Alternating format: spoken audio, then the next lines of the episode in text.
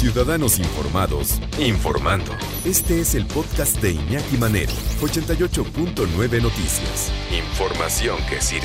Tráfico y clima cada 15 minutos. Cualquier, eh, cualquier pretexto es bueno para hablar de las cosas que tenemos que cuidar y que forman parte de lo que somos y que si desaparecen también desaparecemos nosotros, el daño que nos estamos haciendo, ¿no?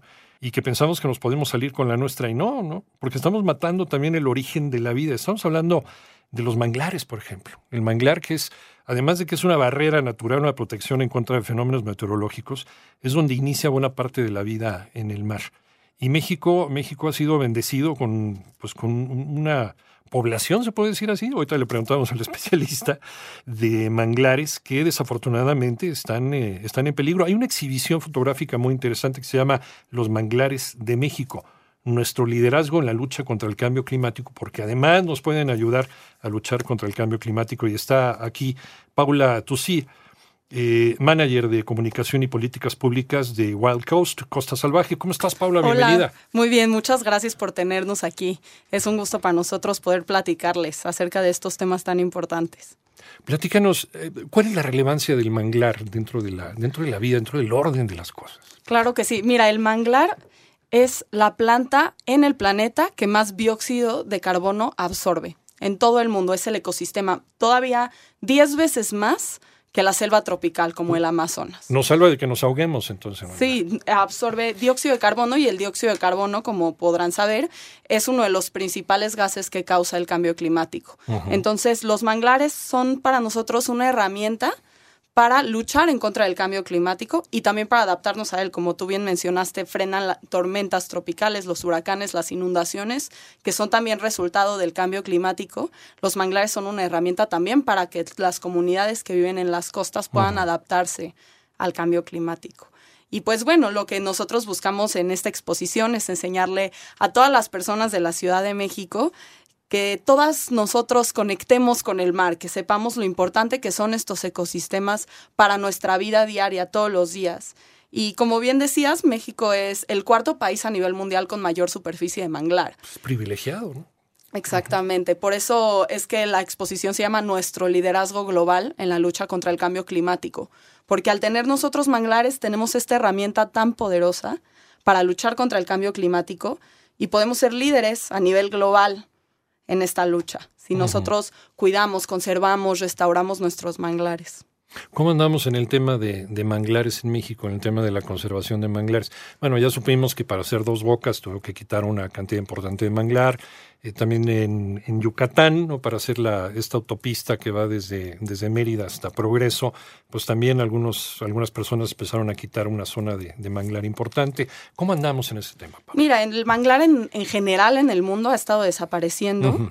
Ya un tercio de los manglares se han perdido en los últimos 100 años y por eso es que Costa Salvaje trabaja todos los días para restaurar estos ecosistemas. ¿Se puede?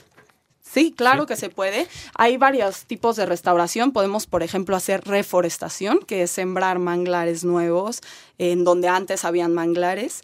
Este es trabajo que hacemos en Costa Salvaje, sobre todo en el Pacífico mexicano y en, y en la península de Baja California, en Oaxaca, en Chiapas.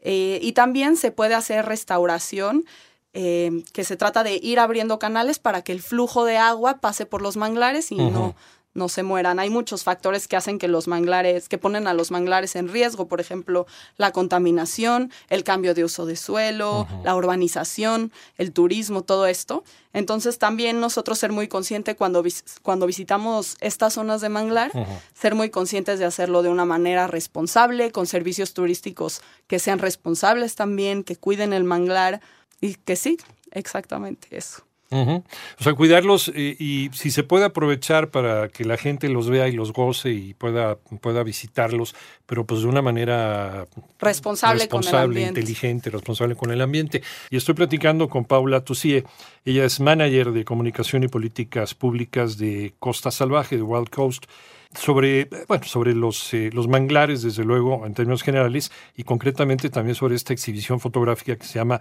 Los manglares de México, nuestro liderazgo en la lucha contra el cambio climático. Y es que Eh, sin información, pues no vamos a ningún lado, Paula, estarás de acuerdo, ¿no? y esto es. esto es información riquísima, ¿no? Para que nos demos cuenta de qué estamos hablando y de qué tamaño puede ser el problema y también cómo podría ser la solución, ¿no? Así es. Sí, exactamente. Este, la exposición busca exactamente eso. Va a estar en la, en la estación Cuatro Caminos para el disfrute de todos y todas. Eh, los mexiquenses. Va a estar ahí todo agosto, septiembre y octubre. El chiste, como te mencionaba, es que la gente conecte con estos ecosistemas y aprenda todos los servicios que nos dan, no solo para luchar contra el cambio climático, que por supuesto es uno de los más importantes, pero también nos da económicamente mucho, muchos beneficios. Ahí están las pesquerías más importantes del país. Eh, se crían, muchos de los peces que nos comemos aquí en Ciudad de México vienen de los manglares. Ahí es donde nacen, ¿no? sí, son criaderos de peces, también muchos mamíferos marinos se crían ahí. Nosotros trabajamos, por ejemplo, en la laguna San Ignacio, que es una laguna donde se reproduce la ballena gris y ahí hay manglares, ¿no? Entonces estas son zonas de criaderos de peces, de moluscos, todas estas, estas especies tan importantes para nosotros y para el ecosistema también. También muchas aves migratorias llegan a los manglares. Sí, porque ahí es, ahí es donde anidan. O sea, muchos, cuando estamos, por ejemplo, en Acapulco, ¿no? Y vemos este, los pelícanos, o vemos este, los, eh, ¿cómo se llaman estos? Que son como cormoranes que tienen la, la cola, la cola partida, ¿no? Les, les llaman rabiorcaos, que vuelan muy alto, muy alto y tienen, tienen las alas como de murciélago, son preciosos. Eh, ¿Y de dónde vendrán esos animales? no Vienen de los manglares, ahí es donde anidan, ahí es donde tienen su, su casita. Y si les quitamos su casita, pues, se acabó. Exactamente, son muy importantes para todas estas especies, para toda la biodiversidad, bueno, gran parte de la biodiversidad mexicana es muy importante y como tú dices, ahí empieza el mar y tenemos la suerte de tenerlos en casi todos los estados de la República, casi todo alrededor del país, así.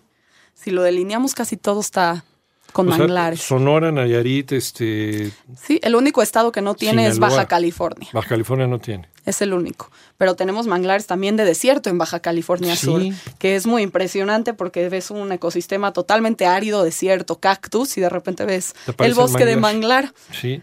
Ahí y es impresionante de ver también. Yo he nadado en, en ríos que se abren, ríos muy pequeños, pero al lado hay manglares y te va llevando la corriente. Esto es en Ciancán, en Quintana Roo. Y te dicen, este, si no te metes con la fauna local, ellos no se meten contigo. Entonces, eh, te dabas cuenta que había, que había cocodrilos dentro del manglar que te estaban viendo, mientras tú ibas nadando, pero no se metían contigo, porque eh, para empezar no eres su presa, no estás en el menú, ¿no? Y lo estás respetando, ¿no? Pero es, ese es una sensación tan maravillosa, ¿no? Que estás efectivamente nadando cerca de donde empiezan las cosas, donde empieza la vida. Claro que sí, es lo, y es lo más impresionante. Y no solo eso, también limpian el agua, los manglares, los humedales, que son estos ecosistemas tan importantes. Limpian el agua, previenen la erosión.